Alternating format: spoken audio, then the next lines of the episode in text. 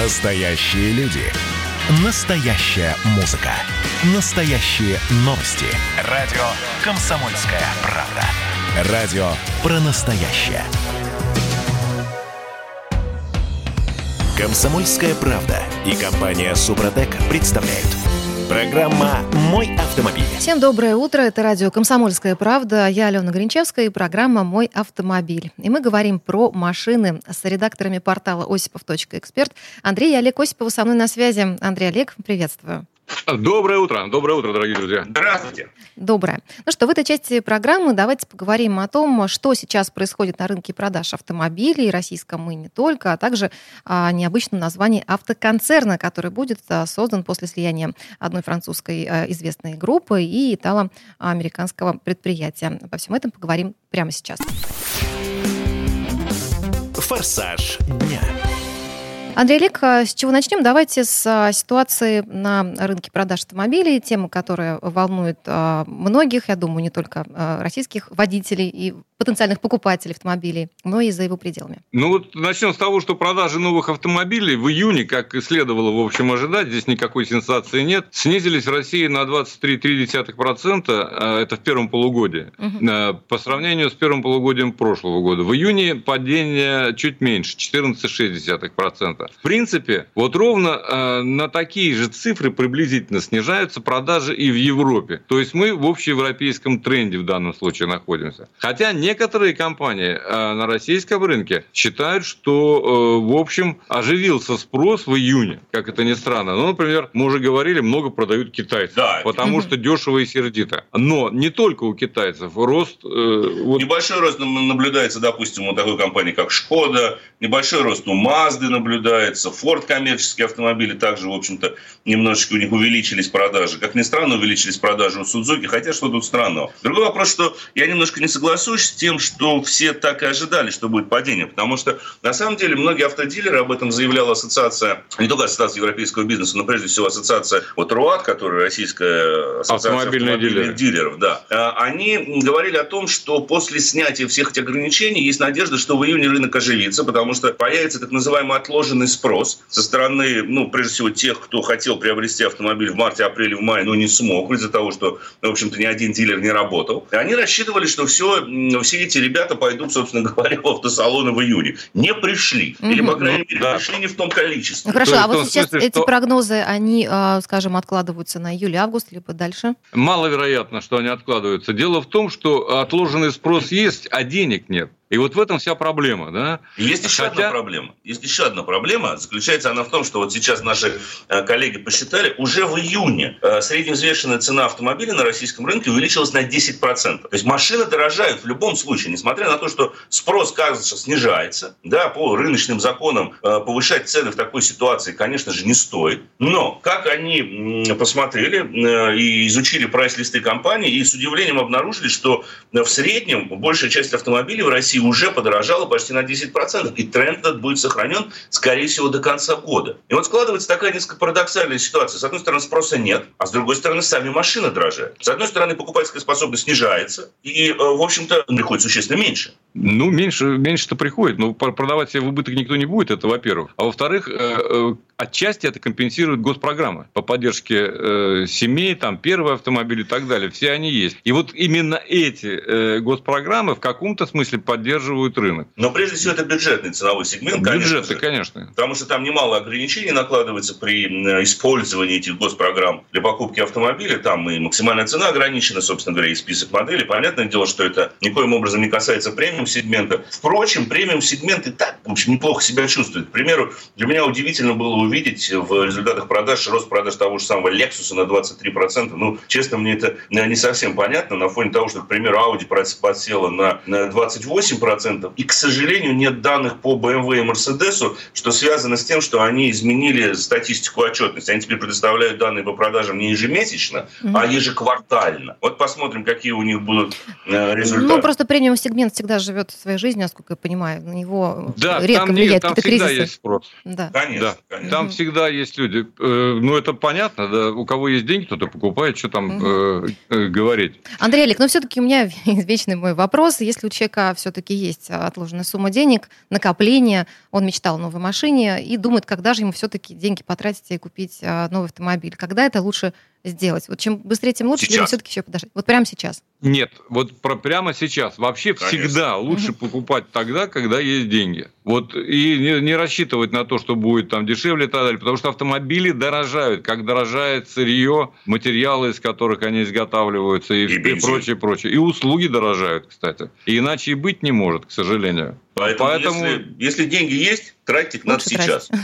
Конечно, конечно. Не, ну можно, конечно. Как можно, как можно быстрее. Потом мы же видим с вами тренд э, и с рублем, так сказать, и с валютой. То есть это все тоже следует учитывать. Рассчитывать на то, что рубль укрепится вдруг немыслимо в августе, маловероятно, что это произойдет, не стоит. С чего это вдруг? Мне вот интересно даже всегда.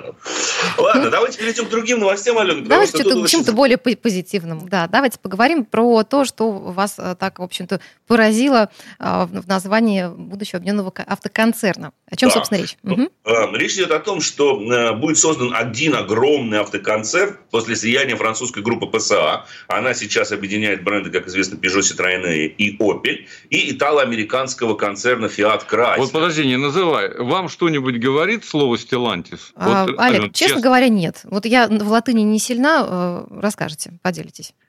Да, так вот это никому ни о чем не говорит. То есть Фиат, Крайслер, это понятно, да? Даже Citroёn и Peugeot все ясно с ними. Угу. То есть это, эти, эти, это Opel жалко, конечно, он где-то затерялся там среди других. Но тем не менее, это бренды, которые известны много лет. Бренд Stellantis – это нечто совершенно изумительное, абсолютно новое. Но вообще это, кстати говоря, очень такая странная штука. Как известно, а, всегда за брендом стоит определенная история, вот то, что ты верно отметил. Но с другой стороны, э, та история, которая сейчас, по крайней мере, если возьмем на новейшую историю того же самого Фиата, что душой кривит, Peugeot Citroёn, она не самая лучшая. Потому что имидж этих брендов не самый приятный. И он ну, над ним надо как-то работать. В Европе ничего еще. В Европе, в Европе ничего. да, еще ничего. Потому что есть Fiat 500, допустим, чрезвычайно ну, популярный ну, в Европе машин. Там, Peugeot 208, там, тоже очень популярный автомобильчик. И, видимо, они решили кардинально все это дело изменить, начать, как говорится, с чистого листа. И вот придумали Stellantis. Кстати, это происходит от латинского и означает «освещенный звездами». Какими Какими звездами они собираются себя освещать, я не знаю. Но, видимо, это вот определенные, так сказать, амбиции. Угу. А что будет, да, Андрей, а что будет с названиями историческими э, всех этих автомарок, которые войдут в новый Вообще автоконцерн? Я думаю, я думаю, конечно, Алена, они останутся, потому что Стилантис Зафиру э, едва ли кто-то пойдет покупать, потому что не знает, что это за зверек такой. Стилантис 500, допустим. Opel Зафиру может пойти покупать, или там C5 Citroën, да? Stellantis C5, это надо еще привыкнуть, по меньшей мере. Да? Хотя, это было... Хотя, может быть, это просто, так сказать, какой-то маркетинговый имиджевый ход, э, который нам пока неизвестен. Вполне возможно, что он сработает на каком-то рынке, наверное, все-таки на рынке, где помнят латынь, я думаю.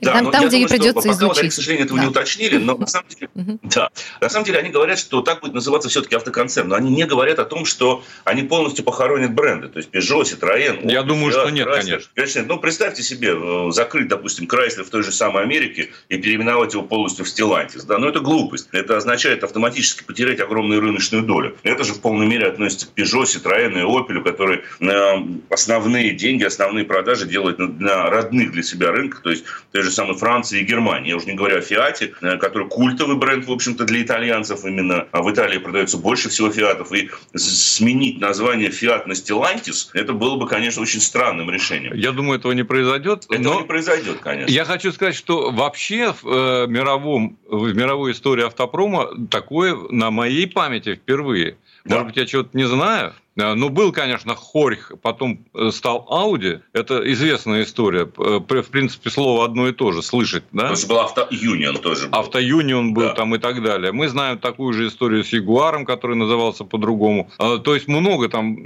Но это всегда было чем-то мотивировано и никогда не было искусственно. То есть, чтобы придумали какое-то название, просто взятое с потолка? Для уже существующего автомобильного бренда это очень странно.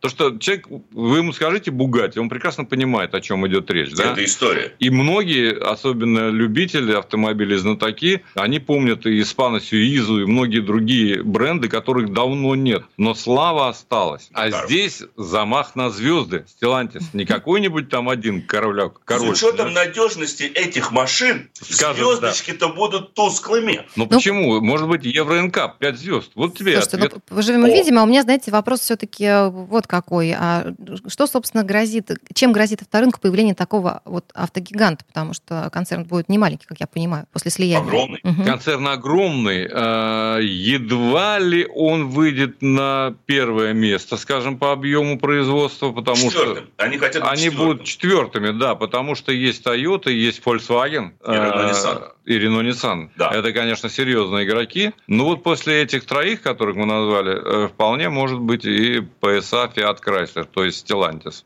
То есть это гонка, гонка как вот в Форбсе миллиардеры соединяются, а я вот поднялся с 38 на 36 место, смотрите, какой я Хотя на самом деле, э, в общем-то, для нас, потребителей, э, все это имеет мало значения. Как бы он ни назывался, лишь машины делал доступные и хорошие. Вот и все. Ну, в общем, да, потребитель в конечном итоге все равно будет оценивать сам продукт, а не то, как он называется. Андрей Олег Осипов, редактор портала осипов.эксперт. Коллеги, спасибо. Спасибо. Спасибо. Ну а в следующей четверти к нам присоединится Дмитрий Делин Белинский, а вместе с ним и автомеханик, ведущий программы «Утилизатор» на телеканале ЧЕ Юрий Сидоренко. Будем говорить о том, как правильно включать в автомобиле кондиционер без последствий для здоровья. Программа «Мой автомобиль».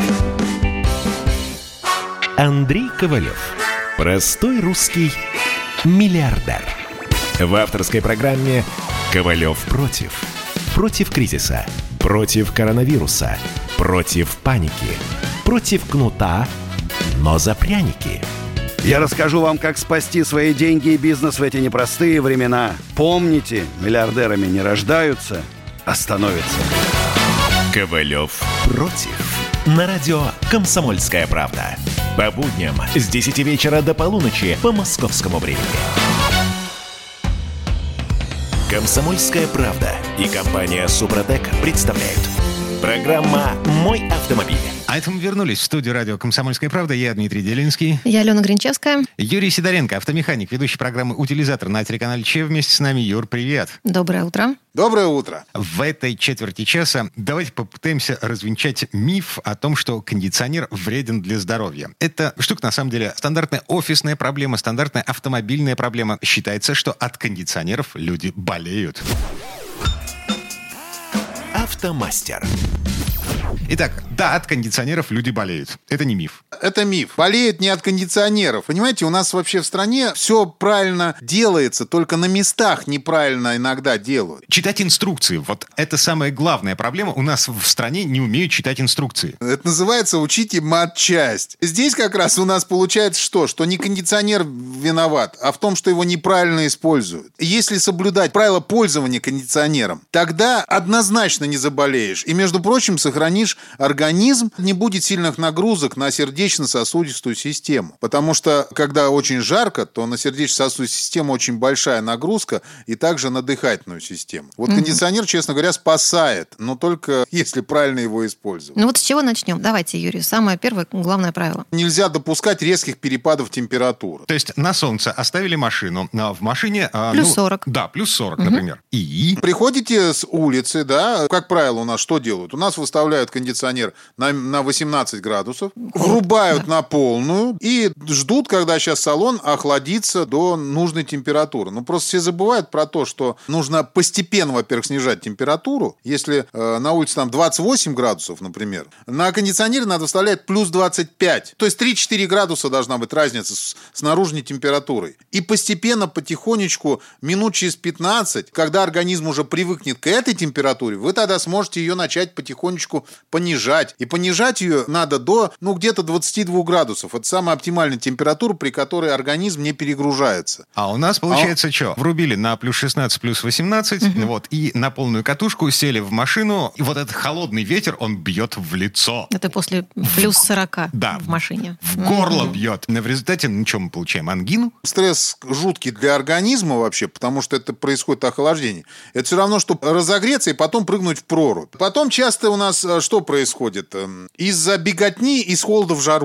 Эта ситуация вообще постоянно, особенно когда машину оставляют с включенным кондиционером, то есть человек подъехал, например, к магазину, выскочил из машины в жару, подбежал, покупает там что-то мороженое там или еще что-то, купил, побежал обратно по жаре, прыгнул в холод. Потом подъехал к заправке, например, тут же выскочил на жару опять, пробежал по жаре, забежал, оплатил бензин опять в холоде, выбежал, постоял, заправился на жаре, опять прыгнул в холод. Постоянные перепады, они просто раскачивают иммунную систему, организм стрессует, и появляется все вот вместе, все симптомы, то есть и сопли, и боль в горле, и першение, и кашель, ну и так далее. Если вам надо часто выходить, ребят, не включайте кондиционер, откройте окна.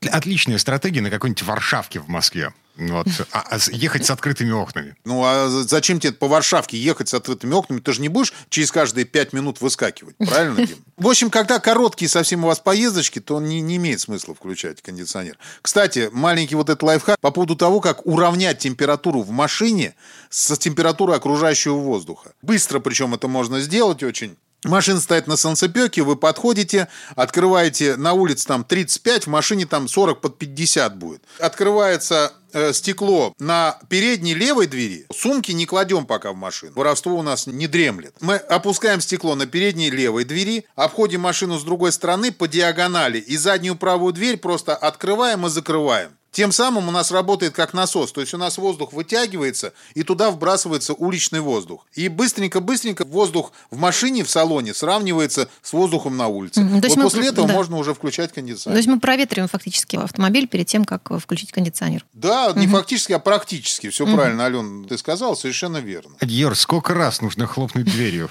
Я могу сразу сказать, мне хватает 10 раз в УАЗе. То есть 10 раз я качнул, потому что там салон большой, пока из багажника все это выветрится. Покачать 10 раз мне достаточно. Я даже так делаю, когда не включаю кондиционер, просто чтобы не было жарко. Ты на улице уже привык, и ты, считай, в баню садишься. И, кстати, вот эта процедура очень часто спасает. Те, у кого нет кондиционера, возьмите на заметку. Недавно совсем ехал на дачу, встал на переезде. Прямо на солнце. Спасались вот этой вещью. Открывали дверь и вот так ей махали. В салон, потому что нагревался очень быстро. Даже с открытыми окнами. Еще одна ошибка, которую мы совершаем при включении кондиционера, где-то мы ее слегка уже затронули, это направлять потоки холодного воздуха на себя любимого. Ну, чтобы быстрее охладиться, логично.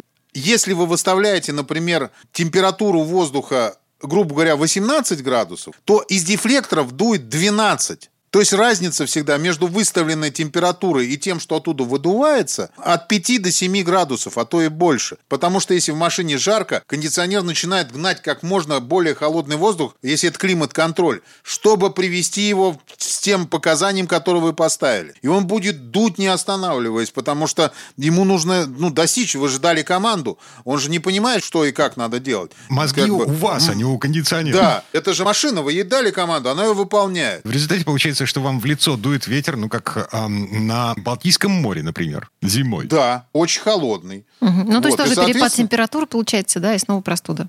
Да здесь мало того, что перепад температуры, это, это еще ладно, но ты еще поток холодного воздуха идет. И это однозначная простуда, потому что человек не успевает адаптироваться к этой температуре.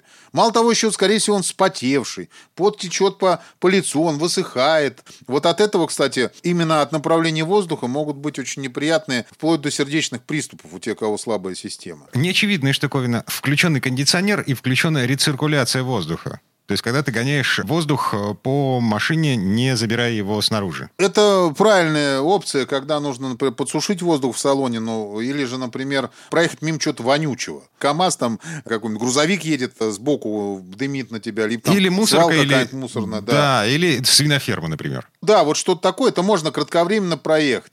А если mm-hmm. оставить э, рециркуляцию, то воздух в салоне будет пересушенный. А, соответственно, мы знаем, что пересушенный воздух плохо для слизистой. Соответственно, она становится подверженной воздействию всяких вирусов и всего остального. А вирусы, они же вокруг нас всегда, и бактерии. Они с нами живут, они вокруг нас везде. Просто либо организм с ними борется, либо нет. Слушай, еще один момент. А, значит, зимой мы прогреваем машину. То есть мы включили э, двигатель, э, завелись, и можем выйти из салона, там, не знаю, покурить, почистить э, снег, э, там, сделать, провести визуальный осмотр, как колес попинать, вот это все.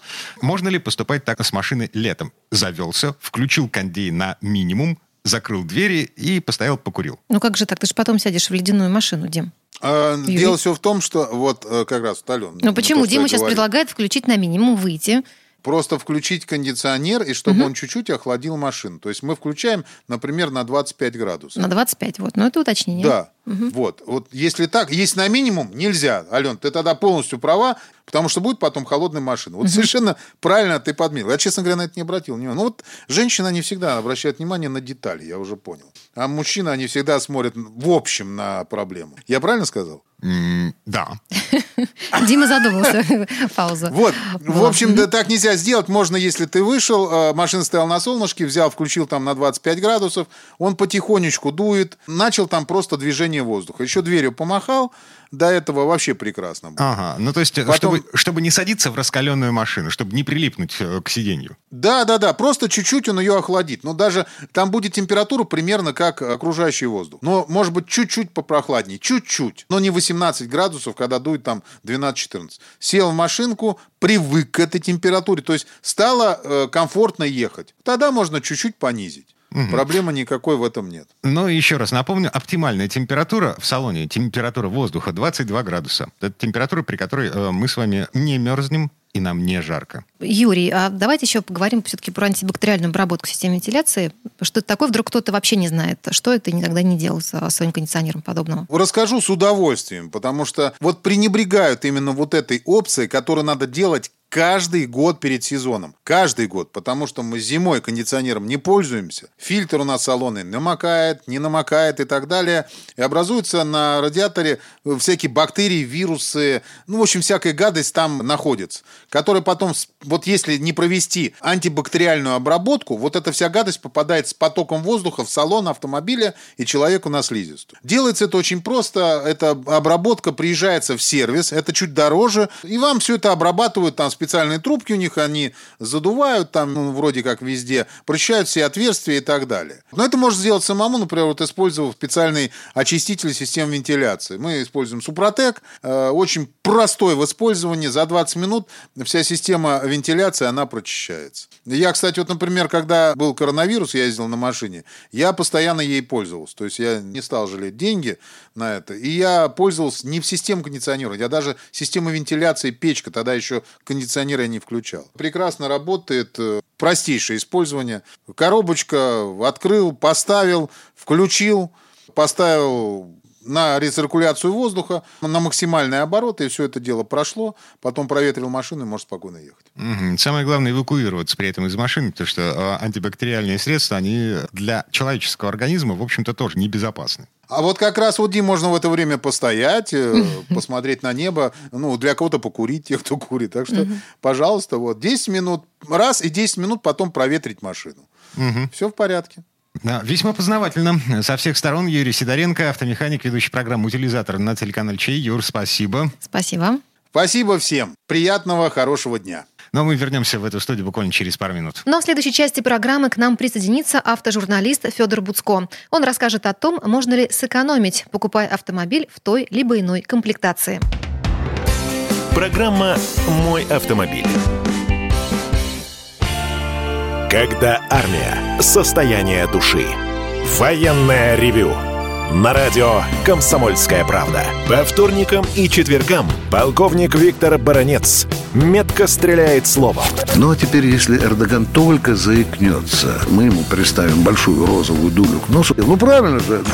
А полковник Михаил Тимошенко подает снаряды. Вся правда о настоящем и будущем наших вооруженных сил. Ну и немного армейских байк. Медведя можно научить стрелять из автомата. В прямом эфире. Слушайте и звоните. Военное ревю. По вторникам и четвергам в 16.00 по московскому времени. Никто не уйдет без ответа. Комсомольская правда и компания Супротек представляют. Программа «Мой автомобиль». А это мы вернулись в студию радио «Комсомольская правда». Я Дмитрий Делинский. Я Алена Гринчевская. Федор Буцко у нас на связи. Федь, привет. Доброе утро. Доброе утро. В этой четверти часа прицениваемся к машинам, да? Попытаемся разобраться в том, на что обращать внимание, на что не обращать внимание и сколько что стоит. Тест-драйв Ну, это скорее сейчас будет часть для того, кто э, имеет возможность купить новый автомобиль. Вот повезло ему, да? Все равно будут покупать. Ну, просто кто у нас сейчас откажется от того, чтобы ездить на машине? Все равно придется покупать. Да и покупают, я не знаю. У меня во дворе э, за последние две недели три новых автомобиля появилось. Да что ну, вы. Правда, из них два Каена. Хорошее уточнение, А, а, Единственный э, сегмент авторынка, который не падает в любой кризис, это сегмент премиум. Премиальный, да. Что, с чего начнем? Ну, начнем с того, что есть такая обманка условная. В журналистских обзорах или там в шоурумах дилеров на рекламе мы обычно видим машины в такой богатой комплектации с самым мощным мотором и всевозможными опциями. При этом в рекламе называется минимальная цена, цена от. Цена за базовую комплектацию, но потом приходим покупать, э, приходится переплачивать, либо отказываться от полезных функций. И я вот предлагаю посмотреть на то, какие машины предлагают достойную базовую комплектацию. Известно, что чем дороже автомобиль, тем длиннее список платных опций. Я иногда вспоминаю историю, которая меня в свое время поразила. История из автосалона Rolls-Royce, где клиент выбрал самую дорогую модель, Фантом, и попросил оснастить ее всеми, вот абсолютно всеми возможными опциями. Цена вышла под миллион долларов, чуть меньше. Продавцы счастливы и, значит, такому щедрому клиенту предлагают скидку несколько там тысяч долларов. А он просит сделать наценку. Он говорит, хочу купить машину ровно за миллион. Ну, понятно, что это для нас, для всех это абсурд, потому что мы все думаем о том, как сэкономить при покупке автомобиля. И вот здесь как раз главный враг бюджета – это платные опции. Но мы А, покупаем не Rolls-Royce, мы покупаем другую Ну, что-то машину. попроще. Но дело в том, что вообще все европейские марки, ну, конечно, в первую очередь премиум, но все европейские марки грешат тем, что предлагают очень длинный список дополнительного оборудования. С одной стороны, здорово. Мы, как будущий владелец, можем выбрать машину точно под свои запросы. Вот это мне надо, а это мне не надо. А наоборот, фиксированные комплектации обычно предлагают э, азиатские производители. Японцы, корейцы, китайцы, ну и, конечно, все массовые марки. Но в бюджетном сегменте тоже есть большая разница. Кто-то вот предлагает такое, ну, до уныния скудное базовое оснащение, а другие, наоборот, начальные комплектации выставляют уже гораздо, по крайней мере, более совершенные. Слушай, я не помню, Солярисы до сих пор на веслах э, выпускают? Задние стеклоподъемники в Солярисе могут быть э, ручными, но этот факт нужно проверить. Вот э, с новым Солярисом в этом не совсем уверен. Я помню время, когда э, Солярисы, короче, электростеклоподъемники и передние, и задние были э, дополнительные опции за деньги. Все, конечно, упирается в цену. Дело в том, что это вопрос уже маркетинга. А если мечта о новом автомобиле упирается в бюджет э, полмиллиона рублей, то выбор будет, конечно, минимален. Ясно, что есть вот главный хит российского рынка, Лада Гранта. Большая радость для покупателя в том, что э, в пределах 500 тысяч рублей есть сразу четыре типа кузова. Седан, хэтчбэк, лифтбэк и универсал. И еще есть, конечно, большой набор э, скидок, там госпрограммы, трейдин, покупка в кредит, э, машины предыдущего года выпуска. Но давайте сейчас это все оставим за рамками. Понятно, что при покупке автомобиля нужно ходить в салон, нужно узнавать об этих программах, возможно, торговаться и так далее. Но мы сегодня оставим это за скобками и рассмотрим цены на автомобили без учета всех этих специальных предложений. Вот, например, у Лады Гранты э, в базовое оснащение входит, ну вот на пальцах одной руки можно пересчитать, что туда входит. Там одна подушка безопасности, там, к счастью, есть э, система АБС, которая помогает тормозить э, на скользком, да. А Есть иммобилайзер, дневные ходовые огни, ну и, собственно говоря, все. Да? То есть э, там есть провода протянуты для того, чтобы магнитолу установить. Но, в общем-то, на, на этом все. Ну, правда, да- за 500 тысяч рублей там можно еще посмотреть э, комплектацию классик, потому что первая стандарт, она совсем уже такая. В ней даже нет подголовников на задних сиденьях. Я вообще не понимаю, как можно в 2020 году выпускать автомобили без подголовников. Оказывается, можно. А, но она ездит, и это самое главное. Для покупателей Гранты, да, а, в общем-то, больше ничего не надо. Мне особенно провода для магнитолы понравились. Я вот прям представила себе. Е-. Если на заднем ряду у вас только ездят коробки для пиццы, то, в принципе, им подголовники не нужны. Но если там подразумевается, что могут сидеть люди, без подголовников уже как-то не очень. Но, тем не менее, есть комплектация классик, там есть уже электроусилитель руля, центральный замок, можно рулевую колонку немножко регулировать там по углу наклона, есть спереди стеклоподъемники электрические, есть бортовой компьютер. Ну, в общем, на что-то это уже становится похоже. Ну, собственно говоря, мы сейчас начали с самого такого базового варианта, потому что до полумиллиона, ну, понятно, что выбор небольшой. Теоретически еще есть модели Datsun, но они как раз уходят с российского рынка, наверняка будут хорошие скидки, но в целом они скорее дороже, чем гранты, и лучшим оснащением не отличаются. И дальше вот а, следующий шаг я предлагаю сделать до бюджета 800 тысяч рублей. Там вроде бы выбирать машину уже интереснее, но на самом деле ассортимент тоже остается небольшим. Фавориты примерно понятно, известно. Они, собственно, в топе российских продаж. Это Lada Vesta, Kia Rio, Hyundai Solaris, Volkswagen Polo, Skoda Rapid, ну и Renault, там, Sandero, Logan. На мой взгляд, сейчас самое интересное предложение за эти деньги у Volkswagen Polo. Потому что, ну, во-первых, он сменил поколение, превратился из седана в лифтбэк, то есть стал практичнее для погрузки вещей, это гораздо удобнее.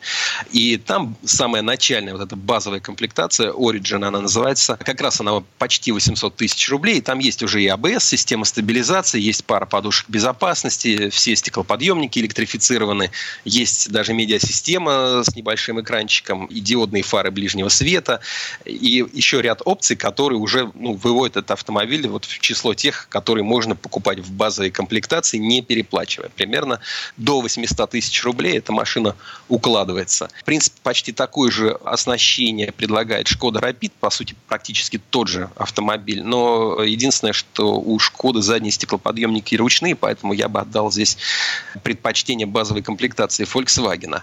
Понятно, что хиты в виде Kia Rio есть, который тоже до 800 тысяч. И, кстати, у корейца есть плюс, потому что у него есть кондиционер, которого нет вот в этой начальной комплектации. А у Volkswagen, у Rapid тоже нет но у него отсутствует аудиосистема и нет задних стеклоподъемников. Но, в принципе, оба автомобиля в базовой комплектации уже там на что-то похожи. Конечно, традиционно всегда все смотрят еще на Китай, потому что известно, китайцы предлагают больше опций. Обычно, ну, там цена, как и у там, известной марки, но посмотрите, как много у нас опций. И тут очень важно проверять реальность этих опций. В каком смысле там... они могут быть придуманы? Да, да, представь себе, что у тебя написано, да. что стоит АБС, а АБС на самом Или деле нет. Да. Это бывает АБС есть, но столкнулся с автомобилем, позвольте, я не буду называть его марку и модель, китайский производитель пишет двухзонный климат-контроль, а он однозонный. Ну, то есть должен, по идее, водитель и пассажир иметь возможность э, устанавливать себе разную температуру, но ее нету. И что делать? Ну, есть же люди, которые верят тому, что написано, тому, что говорят. Не покупать китайцев. Ну, проверять просто. И потом, знаете, тоже вот бывает удобно, когда у тебя климат-контроль, а не кондиционер. Да, не нужно крутить эту ручку. Поставил ты свои там 19 градусов и едешь. И, и вроде он сам должен тебе эту комфортную температуру создавать. Но у кого-то это делается замечательно. Действительно, салон вот весь наполнен этой твоей нужной температурой. А где-то он тебе начинает то в нос дуть сильно, то выключаться, потом снова дуть. И это верный способ простыть, а не получить комфортную температуру. Поэтому нужно проверять. Угу. Еще сейчас такая популярная обманка. Все очень любят писать кожа, хотя там кожа и не пахнет. Еще некоторые стеснительно пишут эко-кожа, но это хотя бы на что-то похоже. В реальности ты смотришь на это, понимаешь, это дермантин. Вот самый настоящий дермантин. Но этим, правда, грешат не только китайцы. У европейцев такая же история бывает. Проверить это не так сложно. Достаточно посмотреть на оборотную сторону обивки сидений, например. Ну, чуть-чуть там выверните, посмотрите, вам сразу все станет ясно, кожа это или не кожа. Но еще есть способ с зажигалкой это проверять, но я не буду его рекламировать. У меня есть там мой коллега, автожурналист, который очень любит это делать с зажигалкой, но все-таки, мне кажется, это несколько так брутальный способ. Я, я понимаю, когда дубленки поджигали на рынке, да? Но поджигать машину too much. Всегда нужно смотреть на эту базовую комплектацию, потому что, ну, так кажется, когда денег вроде немного, вот мне чуть-чуть добавить, и вот я тут разгулялся, будет у меня автомобиль мечты. На самом деле тоже, ну, не совсем. Давайте попробуем посмотреть, что есть за миллион двести. Допустим, хочется кроссовер, ну, как и всем сейчас хочется кроссовер. И, допустим, бюджет миллион двести. Ну, что нужно? Ну, подогрев передней сидений хочется, кондиционер, ну, должен же быть, если не климат, то уж хоть кондиционер. Камера заднего вида, очень удобная штука. Система курсовой устойчивости, это обязательно. Ну, и желательно какие-то электронные ассистенты иметь. Получается, что основной спрос здесь приходится на Hyundai Creta и на три модели Renault. Это Arcana, Duster, Captur. Ну, еще есть Nissan Tirana, есть китайские кроссоверы Geely, Cherry, FAV. Чуть-чуть, если добавить, будет еще Kia Seltos, Suzuki Vitara. В данном случае я достаточно внимательно сравнивал эти комплектации и могу сказать, что, наверное, оптимальное оснащение у Renault Captur, потому что там в базовой комплектации уже есть вот это за миллион двадцать тысяч есть и система стабилизации, две подушки безопасности, кондиционер, Bluetooth, э, все электрические стеклоподъемники, легкосплавные колеса, бесключевой доступ, даже дистанционный запуск двигателя есть. Допустим, если сравнивать с главным хитом российского рынка с Hyundai Creta, которая в базовой комплектации старт стоит 990 тысяч рублей, то вот у нее за эти деньги нет кондиционера, нет бесключевого доступа, нет регулировки руля по вылету и ряд других функций, которые предлагаются, но уже в более дорогих версиях Hyundai Creta. Слушай, еще один последний вопрос. Допустим, я выбрал себе Крету в комплектации, в которой предусмотрен кондиционер. То есть я вместе с этим кондиционером я покупаю и другие свистелки-перделки, которые маркетологи корейского производителя засунули в эту комплектацию. То есть я не могу отказаться от чего-то и засунуть туда что-то, что мне нужно. В этом особенность как раз азиатских производителей, да и вообще многих производителей массового сегмента. Они предлагают уже фиксированные варианты, фиксированные пакеты опций. Но надо сказать, что раз ты заговорил о Hyundai, то здесь очень сильно работает как раз российское подразделение компании, и там хорошие маркетологи, которые, в общем, держат руку на пульсе, чтобы и самим заработать, и чтобы клиентов привлечь, поэтому обычно эти пакеты оправданы. Время этой четверти часа подошло к концу. Еще вернемся к теме комплектации, к покупке поддержанных машин. Это тоже интересная история. Но уже в следующий раз. Федя, спасибо. Спасибо. Всего доброго, до свидания. А мы вернемся в эту студию буквально через пару минут. В следующей части программы у нас журналист и летописец мирового автопрома Александр Пикуленко. На этот раз он поведает о философии езды на старых автомобилях и неоспоримых преимуществах машин в уже преклонном возрасте. Программа «Мой автомобиль». Ну что вы за люди такие? Как вам не стыдно? Вам по 40 лет. Что у вас позади? Что в настоящем? Что впереди? Опомнитесь, пока не поздно. Вот вам мой совет. Ведущие нового утреннего шоу на радио «Комсомольская правда» уже совсем взрослые люди, но ведут себя порой. Особенно, когда собираются все вместе. Они обсуждают, советуют и хулиганят в прямом эфире. С понедельника по пятницу. Начинайте день вместе с программой «Взрослые люди». Ведущие Тутта Ларсон, Валентин Алфимов. Стартуем в 8 утра по московскому времени. Комсомольская правда и компания Супротек представляют. Программа «Мой автомобиль». А это мы вернулись в студию радио «Комсомольская правда». Я Дмитрий Делинский. Я Алена Гринчевская. В этой четверти часа у нас традиционная история от Александра Пикуленко. На этот раз речь пойдет о философии. О философии езды на старых машинах. Ну, понятно, что время и прогресс неумолимо идут вперед. На дороге выходят все более совершенные, все более современные автомобили. Однако старые машины – это особое, ни с чем не сравнимое удовольствие. Почему? Слово Сан Санычу. Предыстория.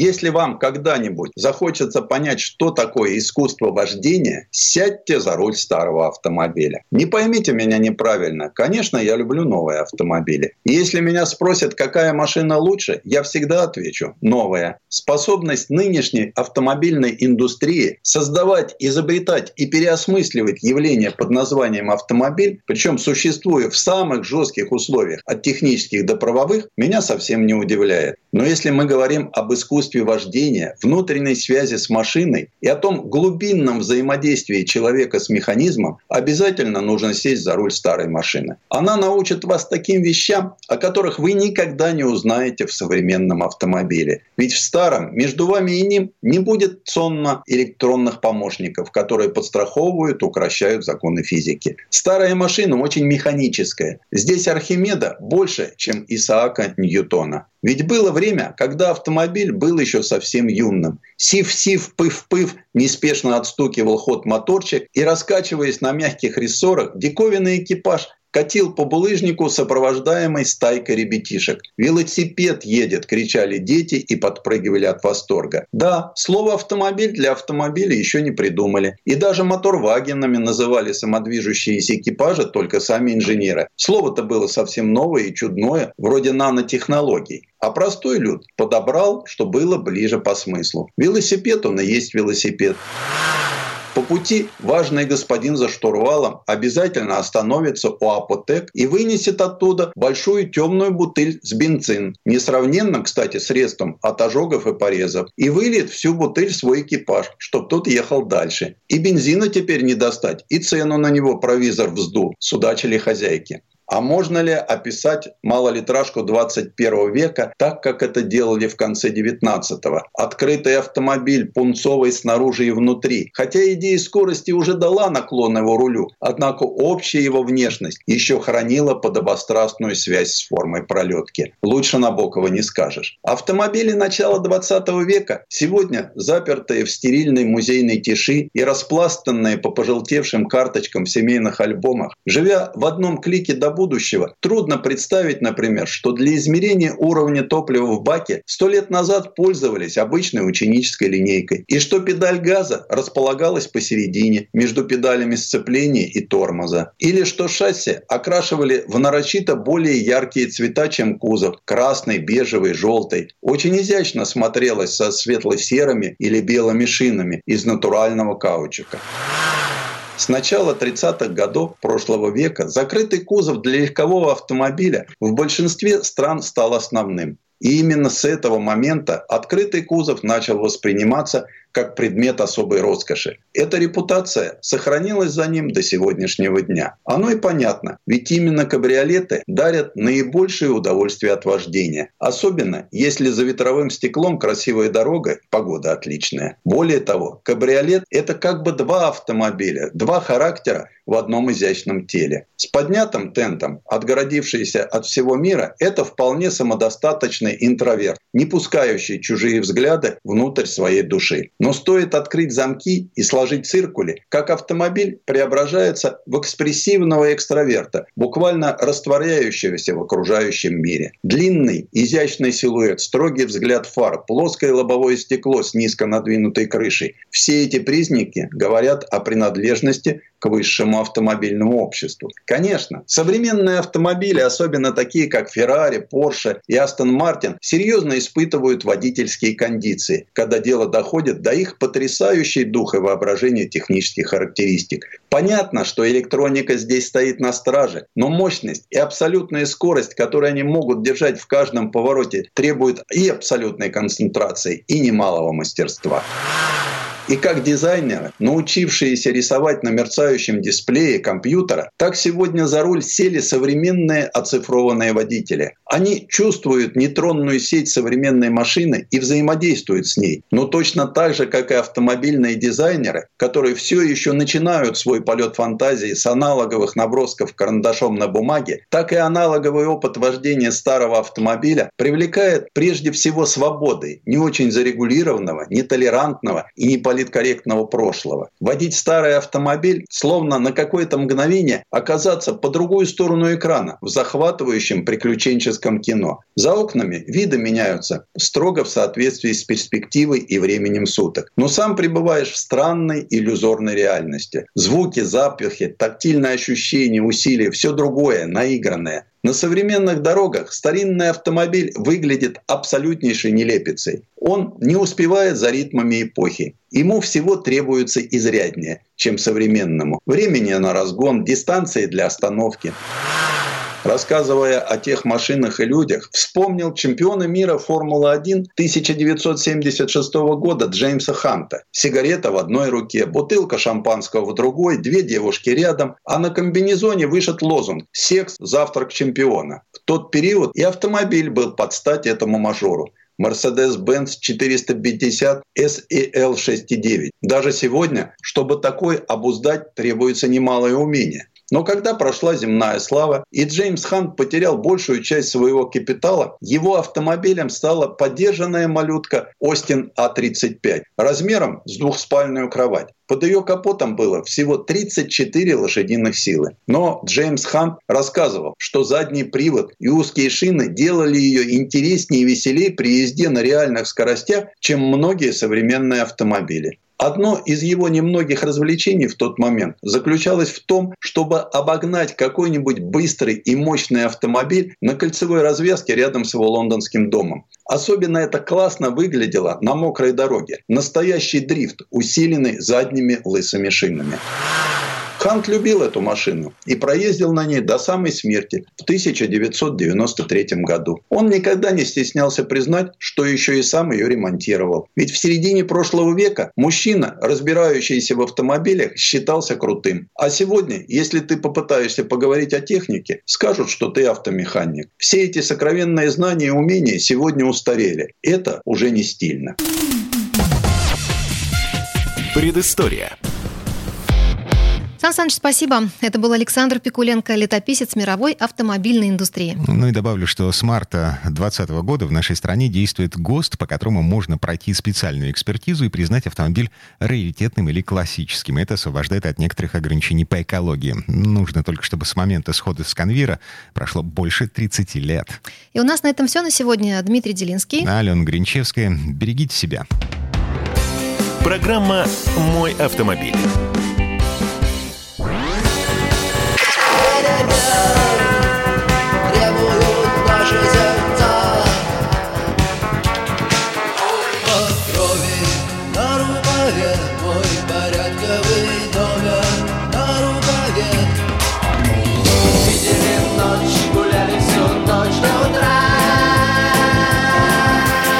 «Комсомольская правда».